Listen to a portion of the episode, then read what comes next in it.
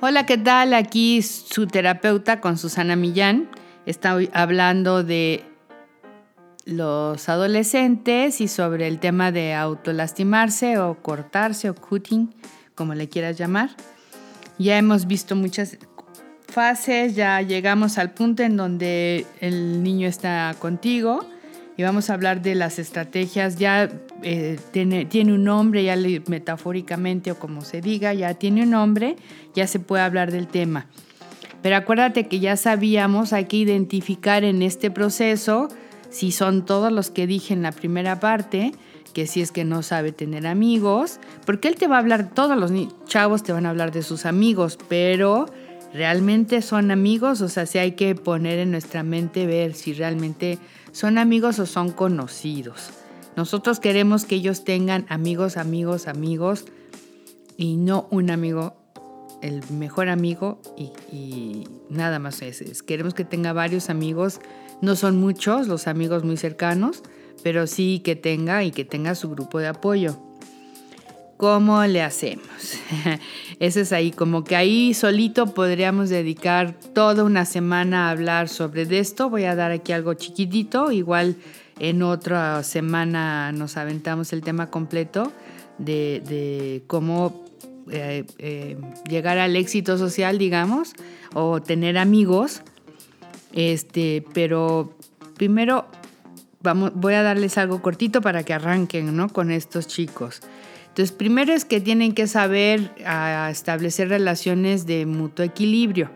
O sea, me das, te doy, no me das, no te doy, me esperas, yo te espero, este, te escucho, me escuchas. Empiezan a contar sus cosas íntimas y entonces tú no llegas y le cuentas todo y te y después esa persona te exhibe o algo, ¿no? Vas cuentas una cosa íntima, el otro u otra y vas subiendo de nivel de tal forma que vas pudiendo tener, viendo que hay correspondencia y vas esperando a que va pasando el tiempo para que tú sepas cómo te vas sintiendo confiado con esta persona. Es una cosa que ellos tienen que entender. Entonces, pues tendrán que ver si ellos lo hacen, que normalmente yo creo que la respuesta será no. Entonces tendrás que establecer relaciones al principio, tiene que ser así. O sea, no puedes llegar y dar todo. No, pues ¿cómo? O sea, nadie, ni debería de ser así una relación de adultos ni de ninguna edad. O sea, de chiquitos pues es diferente. Hasta después de los 12 es que empezamos a establecer este tipo como más claro. Y claro que es una cosa de prueba y error. La otra cosa para tener relaciones padres y entrar en, en esto es como el autoconocimiento, ¿no? Pues saber hasta dónde tienes tus recursos y no, y conocer tus recursos padres y tus no tan padres, y sí será importante, para eso se habrán listas de qué sí sabes hacer, qué no sabes hacer. O sea, puedes tener un chico muy tímido, pero pues que es buenísimo dibujando, o que es buenísimo declamando, o que es buenísimo con la guitarra, pues eso es una forma de compartir con otros en ese, o sea, en ese rublo encontrar a chicos que les interese ese tema, ¿no? De la música, de la poesía, de, del dibujo o del deporte, este, o cosas así. Eh, la otra cosa que tenemos que fijar, que bueno, que tienen que irse conociendo ellos y debemos ir trabajando, es de entender que hay reglas eh, de alguna forma no las han podido ver, las reglas sociales. Y esas son muy complicadas. Yo creo que no hay una fórmula específica. Es, lo primero que pasa es que tú llegas y escaneas el ambiente. Si está todo mundo con short y con cierto tipo de peinado, de hecho a veces eso está demasiado o es exagerado si ellos no tienen un grupo de pertenencia sano porque se mimetizan, ¿verdad? Toman el disfraz de plano del otro en lugar de ser auténticos. Pero bueno, siendo auténticos, espero que logren la autenticidad y que se lo transmitan muchísimo a su adolescente que tienen enfrente. Es aún con, dentro de esa autenticidad, pues sí tiene que encajar en el grupo, ¿verdad? Si lo que se usa es la playera de cierta marca, o de cierto tipo va a ser así, ¿no? Por eso ustedes ven grupos, pues que darquetos o como se llamen, porque ya se ponen nombres, este, y se visten igual, ¿no? Entonces necesitan esa pertenencia al grupo.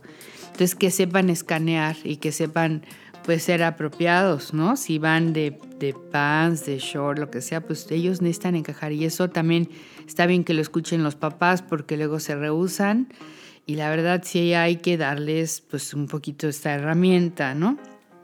Este, no digamos que todos iguales, todos el mismo celular, o sea, no, dentro de lo que puede cada quien, pero sí una cosa similar. La otra cosa que ayuda muchísimo es, em,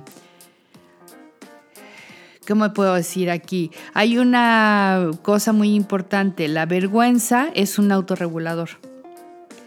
Entonces, pero hay niños que la vergüenza para ellos es muy grande y de hecho manejan un diálogo interno, o sea, su diálogo propio, lo manejan muy así de no es cierto, no va a poder, no te va a hacer caso, qué pena, o cosas así, se hablan mal.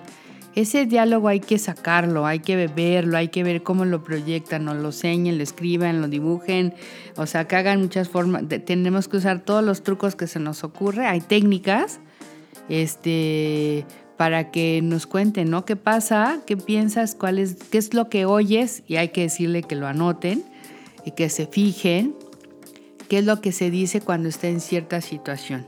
Ya sabemos que en las escuelas hay pues el grupo de los de las mean girls, de las chicas que son mala onda, que son las que dictan la moda, que dicen quién está bien y qué está mal, y pues solo porque se les da la gana, ¿no? Pues ese tampoco es el grupo más sano al que queremos que, participe la chica, pero también hay que saberlas ver y también hay que saber lidiar con ellas, ¿no? Y estarán las intermedias y estarán las, no sé, hay de todo. Entonces, pues se tendrá que ubicar en un grupo de pertenencia, inclusive en un grupo de pertenencia mixto, pero tiene que poder escanear y ver en dónde yo puedo encajar, en dónde podría estar. Y a lo mejor en actividades diferentes, ¿no? No todas en el mismo grupo pero sí tiene que ir viendo y luego ver qué es lo que pasa por su cabeza cuando se está acercando a estos grupos. Cuál es el diálogo que establece y normalmente ese diálogo es muy de, vergüenza, ¿no? ¿no? De no me van a aceptar, no creo que sea suficiente, no sé, de ese tipo de diálogo. Entonces, todo esto es para hablar sobre cómo ayudarles a que empiecen a tener una mejor relación con sus iguales, para lograr un grupo de pertenencia y que poco a poco vaya desarrollando ninguna amistad de a de veras se construye en un día. Toma su tiempo. Entonces podrás ir guiándolo en el transcurso del proceso, o sea, no es algo secuencial lo que estoy diciendo, pero es de lo que es otro tema, podemos decir, llamarle, ¿qué onda con los amigos? ¿Qué pasó? ¿Y encontraste tu grupo? es un tema que se debe de abordar y se tiene que revisar en cada sesión. Será muy importante hacerlo así. Pues hasta aquí me faltan varios. La próxima semana seguiré eh, abordando las otras cosas como claves es importante que, que, pues sepan cómo expresa el enojo y estas cosas y pues ya iremos, iré tomándolo. Este, y espero que esto les ayude muchísimo. Este, pues yo creo que este es un tema de esos que pues está bastante fuerte y que a veces no, le hallamos por dónde, pero creo que esto les va a ayudar. Nos vemos la próxima, que tengan un súper fin de semana.